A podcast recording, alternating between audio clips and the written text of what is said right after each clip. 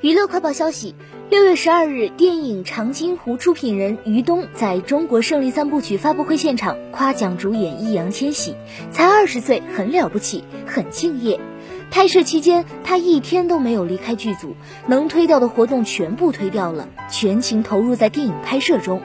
同在现场的吴京爆料，易烊千玺在电影拍摄期间韧带撕裂，这个年轻人特别棒。千玺在拍戏的时候受伤了，韧带有撕裂，有一个坡他爬不上去，他是把拐扔了爬到现场。我看到那一幕的时候，觉得这个年轻人前途无量。